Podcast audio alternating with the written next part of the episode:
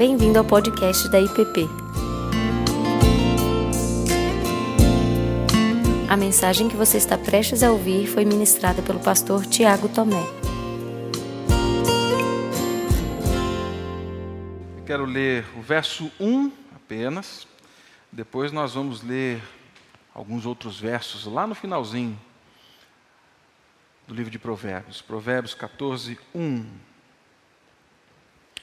A mulher sábia edifica sua casa, mas a insensata, com as próprias mãos, a derriba. A mulher sábia edifica sua casa, mas a insensata, com as próprias mãos, a derriba. Provérbios 31, o último capítulo. Nós começamos semana passada, essa série de quatro mensagens, olhamos para o primeiro capítulo, agora a gente olha para o último, no sanduíche, essas duas realidades mais ditas em Provérbios. Provérbios 31, a partir do verso 10. Mulher virtuosa, quem a achará? O seu valor muito excede o de finas joias. O coração do seu marido confia nela, e não haverá falta de ganho. Ela lhe faz bem e não mal todos os dias da sua vida. Busca lã e linho e de bom grado trabalha com as mãos. É como um navio mercante, de longe traz o seu pão. É ainda à noite, já se levanta e dá mantimento à sua casa e tarefa às suas servas. Examina uma propriedade e adquire-a. Planta uma vinha com as rendas do seu trabalho. Cinge os lombos de força e fortalece os braços. Ela percebe que o seu ganho é bom e a sua lâmpada não se apaga à noite. Estende a mão ao fuso, mãos que pegam na roca abre a mão ao aflito e ainda a estende ao necessitado. No tocante à sua casa, não teme a neve, pois todos andam vestidos de lã escarlate. Faz para si cobertas, vestes de linho fino e púrpura. Seu marido é estimado entre os juízos, quando se assenta com os anciãos da terra. Ela faz roupas de linho fino e vende-as e dá cinta aos mercadores. A força e a dignidade são os seus vestidos, e quanto ao dia de amanhã, não tem preocupações. Fala com sabedoria, e a instrução da bondade está na sua língua. Atende ao bom andamento da sua casa e não come o pão da preguiça. Levanta-se os seus filhos e lhe chamam ditosa. Seu marido a louva, dizendo: Muitas mulheres procedem virtuosamente, mas tu a todas sobrepujas. Enganosa é a graça e vã é a formosura, mas a mulher que tem meu Senhor, essa será louvada. Dai-lhe o fruto das suas mãos, e de público a louvarão as suas obras. Pai Santo, guia-nos na meditação da tua palavra, nesse tempo em que estamos diante da Bíblia. Que o Senhor fale conosco, que o Senhor traga clareza à nossa mente e que sejamos transformados, mais do que informados, que sejamos transformados pela sabedoria que vem do Senhor em Cristo Jesus. Amém.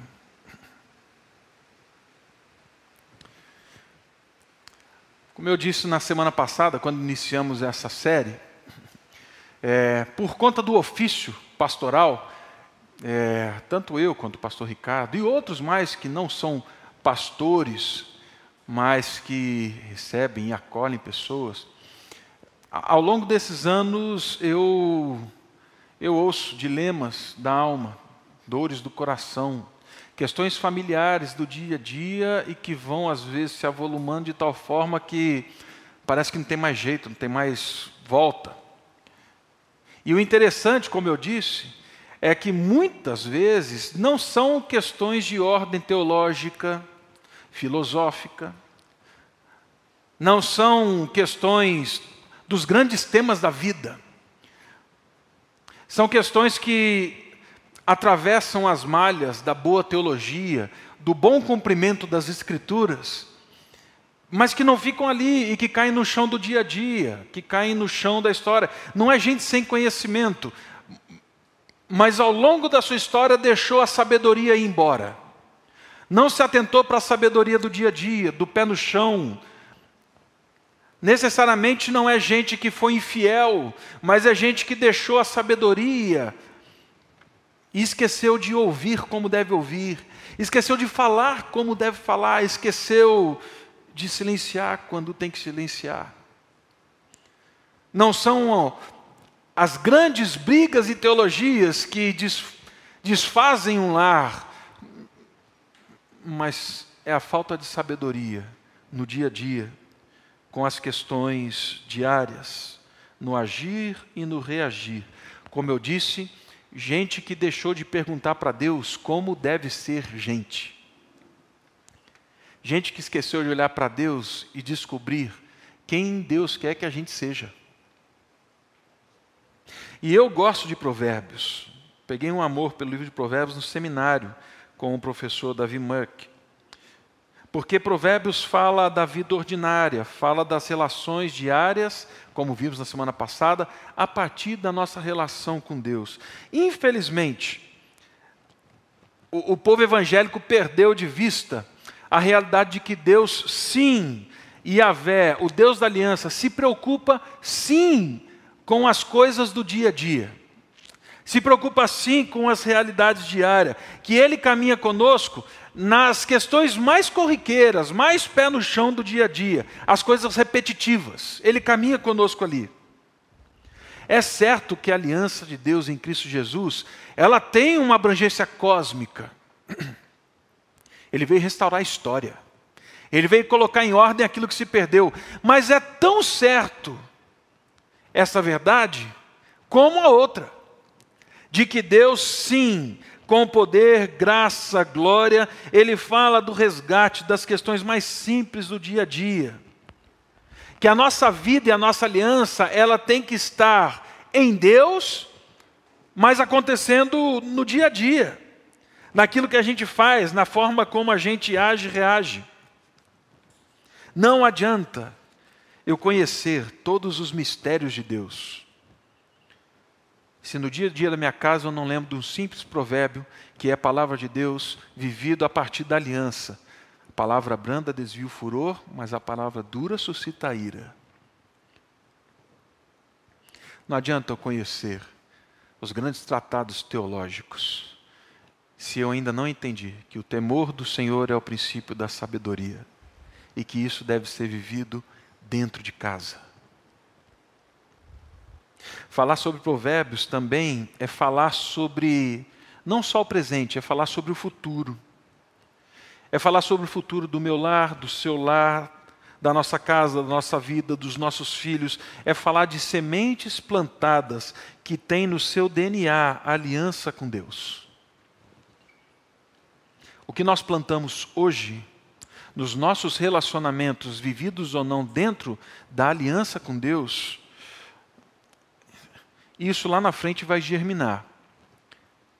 E se nós plantamos aliança, colheremos frutos de aliança com Deus, do relacionamento com Deus. Se plantamos mal, se plantamos gritaria, ofensa, mentira, discórdia, é isso que nós vamos colher lá na frente. As nossas atividades devem ser fruto da graça, devem ser manifestação do reino de Deus nesse mundo caído. Isso só é possível quando a gente deixa a sabedoria andar um pouquinho mais a nossa história, quando ela metaboliza a nossa vida. Quando ela anda por pelo menos 70 centímetros, que é a distância do seu cérebro para o seu coração. É quando a gente deixa ela entrar nos nossos membros. É quando a gente deixa a sabedoria guiar o nosso dia a dia, os nossos passos. E aí é nessa medida, é nesse ambiente, que a sabedoria de Deus, o temor de Deus, ele invade a nossa existência. A nossa vida ela é transformada. Semana passada nós olhamos então para Provérbios 1:7. O temor do Senhor é o princípio do saber, da sabedoria, mas os loucos desprezam a sabedoria e o ensino. Hoje eu quero olhar com você para essa figura que é muito presente no livro de Provérbios. A figura da mulher virtuosa. É a figura dessa mulher que nós lemos aqui no capítulo 14 e no capítulo 31. E ao contrário do que muitos pensam, e eu tenho certeza que você já ouviu pregações e mensagens sobre isso, falando da figura da mulher no lar, né? Às vezes a gente usando até a questão o texto bíblico com uma ênfase machista, né? É, ao contrário do que muita gente acredita e leu, o texto da mulher sábia é um texto para todas as pessoas. É um texto amplo, ele é convidativo, ele não é só para mulheres, pelo contrário, ele é para todos aqueles que leem Provérbios, para todos aqueles que se veem debaixo da aliança. Mas por que então ele fala da mulher? Bom, se você ler com honestidade, você vai perceber que, como eu disse, em muitos momentos a figura da mulher virtuosa, como uma mulher sábia, que teme a Deus, ela é exposta no livro. Em todos esses textos, ela é usada de forma figurada. Mas por que então usava a mulher? Culturalmente, as mulheres idosas eram conhecidas como conselheiras, eram conhecidas como pessoas com palavras sábias. Essas mulheres eram dignas de ser abraçadas, acolhidas, cuidadas, eram figuras ligadas à prática do dia a dia. Quando falavam então de uma senhora, falavam de uma senhora com sabedoria. Era isso que se buscava. O vocábulo Rockman, sabedoria, é um vocábulo feminino. O autor de Provérbios vai construir então toda a sua linguagem em torno dessa figura muito expressiva na cultura. A da mulher que viveu que conhece a vida e teme a Deus e que terminou a sua vida bem. Que pode dizer para mim e para você o caminho, como diz o livro do Provérbios, é o faminto que encontrou pão e que agora pode dizer para mim e para você onde tem pão. Essa é a figura. A mulher é essa mulher então que exemplifica a vida que teme a Deus, que conhece a Deus e que está longe da subjetividade, da sabedoria que o mundo até então conhecia pela filosofia. Não, era a sabedoria encarnada. É a sabedoria do dia a dia. E aí então nós vemos aqui no verso 14, ele dizendo a mim e você que a mulher sábia edifica a sua casa, mas a insensata com as próprias mãos a derriba. Juntando esses textos, capítulo 14 com capítulo 31, como então edificamos o nosso lar, a nossa casa, como edificamos a nossa vida, como vivemos o temor do Senhor, a sabedoria no dia a dia. Capítulo 31, no verso 10, começa com uma, uma declaração, né? Mulher virtuosa, quem a achará? O seu valor muito excede o de finas joias. Mais do que simplesmente um valor contábil, financeiro, monetário, o texto está falando da estima que a pessoa sábia tem. Se nós fôssemos traduzir ao pé da letra aqui, nós poderíamos traduzir como mulher de caráter firmado, competente gente de caráter firmado e competente, gente de valor, de princípios, onde nós vamos achar? O valor dessas pessoas excede ao de finas joias. O valor dessa pessoa que tem caráter, que olhando para Deus adquiriu caráter ao longo da sua vida e manifesta isso em casa, o valor dessa pessoa excede de finas joias. Ela é reconhecida como virtuosa porque tem caráter. Ao longo do texto, nós vamos ver que esse caráter se manifesta em serviço. É um caráter que se dá, é uma sabedoria que é usada inteiramente e de forma doadora, de forma serva, dentro de casa. É alguém, como Jesus disse, que ama e que não tem nada mais valioso do que amar e dar a vida pelo seu amigo, pelo seu próximo. É isso que está acontecendo aqui. Eu já vi muita gente também lendo esse texto falando assim: bom, mulher virtuosa, quem a achará? Vou procurar essa daqui para casar. Né? E, e para esse que faz essa pergunta, eu falei assim: meu amigo, você já errou na primeira, não acertou nenhum nome na prova. Né? Porque a pergunta não é para você olhar para o outro e avaliar o outro. A pergunta é retórica. A pergunta é para você. Quando eu olho para o meu lar, eu posso mudar aqui. Homem virtuoso, quem a achará? Quando você olha para sua casa, pergunte: filho ou filha virtuosa, quem a achará? Porque no dia que te acharem com caráter aprovado, com vida, que reflete a aliança no lar, eles encontrarão uma fina joia. Aliás, com um valor que excede as finas joias. A pergunta que fica do começo do texto para mim e para você é: quem as pessoas estão encontrando dentro do nosso lar? Que tipo de caráter? Qual é a joia que você está sendo dentro do seu lar, da sua casa, nos seus relacionamentos mais íntimos? Provérbios aterriza no ambiente familiar, ele aterriza no ambiente da casa, porque é ali que nós somos conhecidos e conhecemos, ali não tem como esconder. Ali não tem como eu dizer algo aqui e olhar para minha filha sentada ali e falar assim: tem como mascar. Ali não tem jeito. É dentro do lar. A pergunta que fica é: que tipo de valor, de tesouro as pessoas acham quando olham para mim? Se você, como eu, teme, e às vezes olha e fala assim: Deus, tem muita coisa aqui que precisa de sabedoria.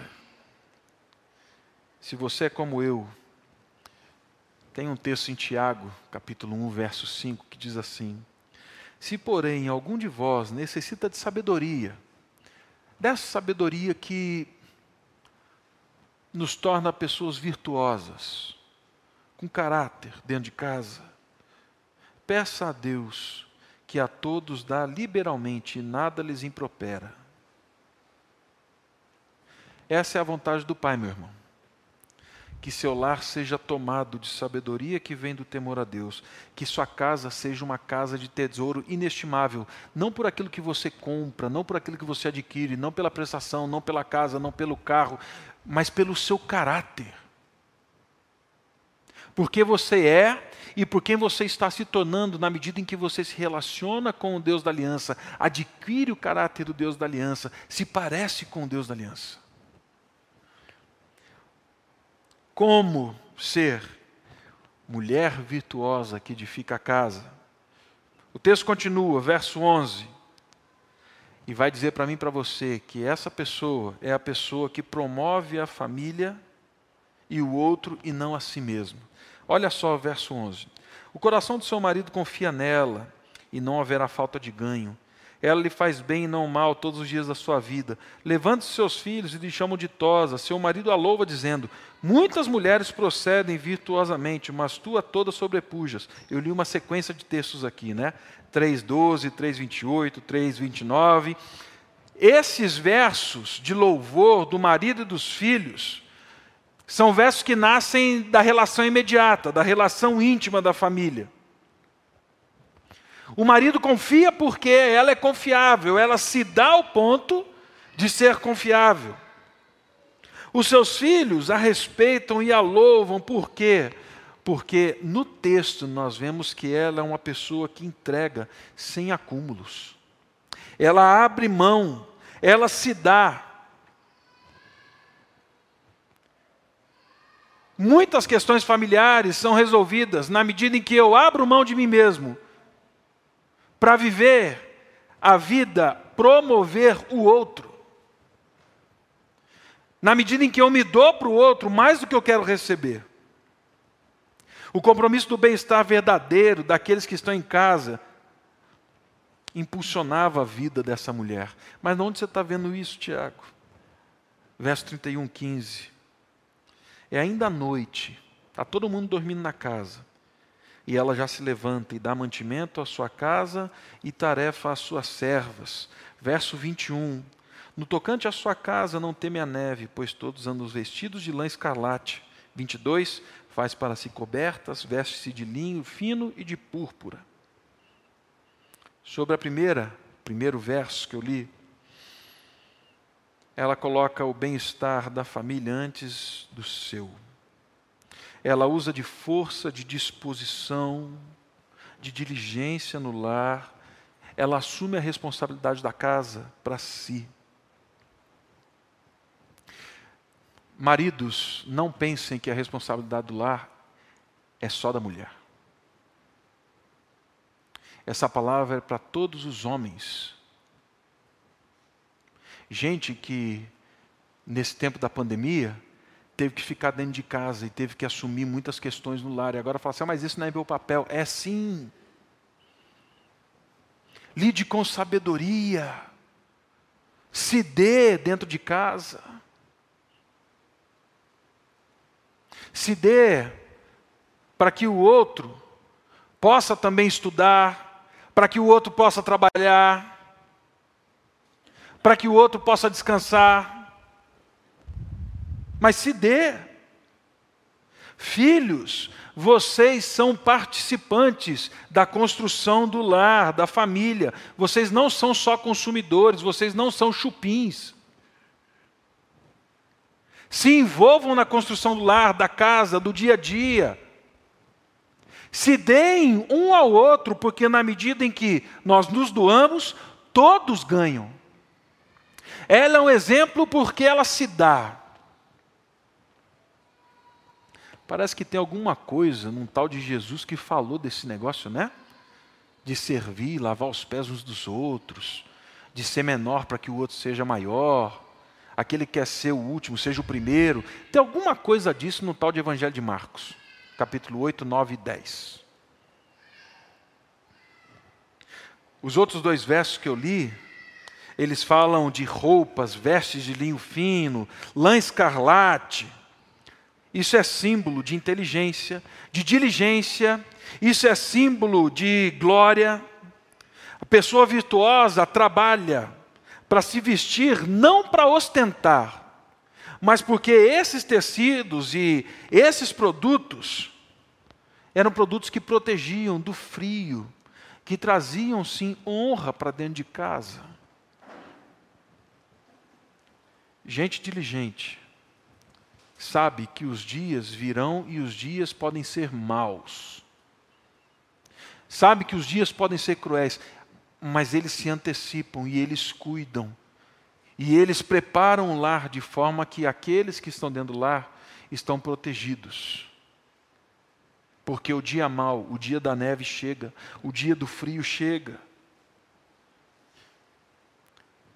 E pais, o maior legado que nós podemos deixar aos nossos filhos, mães, o maior legado que nós podemos deixar aos nossos filhos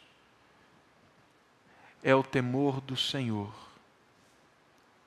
que nos ajuda a olhar para a vida a partir da aliança, a partir de um Deus que é bom. É ensinarmos os nossos a andar junto com Deus, terem o caráter que Deus revelou em Cristo Jesus. Por fim, como a mulher virtuosa ainda edifica sua casa? Verso 20. Abre mão ao aflito e ainda estende ao necessitado. Ao longo do livro de Provérbios, você vai encontrar a mulher insensata. A mulher insensata, ela abre a boca para defender os seus direitos e adquirir riquezas e vai agir com tolice, com astúcia. Provérbios vai falar da mulher insensata. E de novo, não leia mulher. É do homem, do filho, da filha, de gente como a gente. Mas aqui não. A mulher virtuosa abre a vida, a família, as finanças da sua casa para socorrer os outros, para manifestar a graça de Deus, daquele que é a fonte de sabedoria, àqueles que estão passando necessidade, àqueles que estão sofrendo. É óbvio, nesse texto, que toda a família está envolvida nessa missão. É comum a todos. Porque senão ela não convidaria pessoas que precisam de alimento e comida para dentro da sua casa. É uma casa bem edificada. Eles têm uma missão comum que ultrapassa a própria casa, a própria família, que chega no outro. A gente vive um tempo em que, como o pastor Ricardo diz nos seus livros, que a gente encolheu como humanidade. Se a gente tem tanta lei para defender tanto direito, é porque a gente está encolhendo, a gente não está crescendo. A gente está diminuindo. O que a mulher virtuosa faz, o que o sábio faz, é expandir os lá, as fronteiras a partir da sua casa. Você não faz e não cuida do pobre, do necessitado, porque senão você vai ser enquadrado em alguma lei. Não! É porque isso faz parte do caráter do Deus da aliança, e é por isso que a gente faz isso. Tem a ver com ser. Nossa igreja vive num grupo de pessoas que passam por aflições, por necessidades, mas com a graça de Deus, muitos de nós têm, têm tido o seu sustento preservado ao longo dessa pandemia, têm conseguido se manter. E eu creio que tem dois desafios aqui para a gente aprender com a situação que a gente vive a como edificar um lar sábio.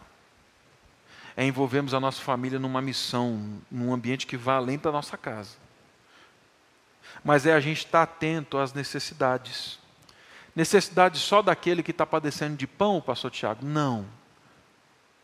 É a gente primeiro conseguir entender as necessidades daqueles que são ricos e abastados, que têm títulos, mas de gente que está sofrendo na alma, no coração, gente que está tateando buscando Deus. Mas sim, também somos chamados a servir a Deus com os nossos bens, a servir a Deus com as nossas finanças. Faz parte do desenvolvimento da sabedoria no lar, ensinar os nossos que aquilo que Deus nos deu deve ser usado como mordomia, e com boa mordomia, para cuidar do outro. Não tem problema ter dinheiro, gente. Não tem problema ser bem sucedido. Não tem problema ter dinheiro no bolso. O problema é quando o dinheiro sobe do bolso e vai para o coração. Porque no dia que ele está no coração, aí a gente é tomado de avareza, a gente é tomado de inveja, porque sempre vai ter alguém que tem mais que eu e eu quero ter mais que o outro. E aqui, nesse caso, ela fala assim: não, eu vou construir meu lar de forma diferente que tem aqui dentro de casa é para servir os outros. Terminando, sabedoria em provérbios não se relaciona com conceitos subjetivos e abstratos de uma espiritualidade, de uma sabedoria que não encontra referência histórica temporal. Não. Provérbios usa a figura de uma mulher idosa que viveu a vida do dia a dia com o pé no chão para dizer para mim e para você o seguinte: o temor do Senhor deve ser encarnado e ele deve ser encarnado primeiramente dentro do nosso lar. Dentro do nosso lar. É no dia a dia, no acordar, no levantar, no escovar os dentes, trocar de roupa. Sabedoria ela é um convite para o dia a dia. Então, nessa noite, meu convite para você é esse. Que você busque o temor do Senhor, aquilo que a gente conversou domingo passado, como a base do seu caráter. Que ao olhar para você dentro de casa, as pessoas olham e falam assim: não tem tesouro maior do que fulano, do que fulano. Que você esteja atento a promover os outros mais do que a si mesmo. Esqueça as competições. Esqueça o sucesso que você tem, porque dentro de casa a gente sabe quem você é. Aprenda a servir, porque nisso existe grandeza, honra, nisso existe conformidade com aquele que é o Deus e Senhor de toda a história. Envolva a sua família numa missão comum. Olhe para o cenário que nós estamos vivendo e fale assim: nós vamos estender aquilo que nós temos vivido com o Deus da aliança para outros. Financeira, emocionalmente, nós vamos servir, nós vamos acolher, nós vamos estar com esses. Vamos orar.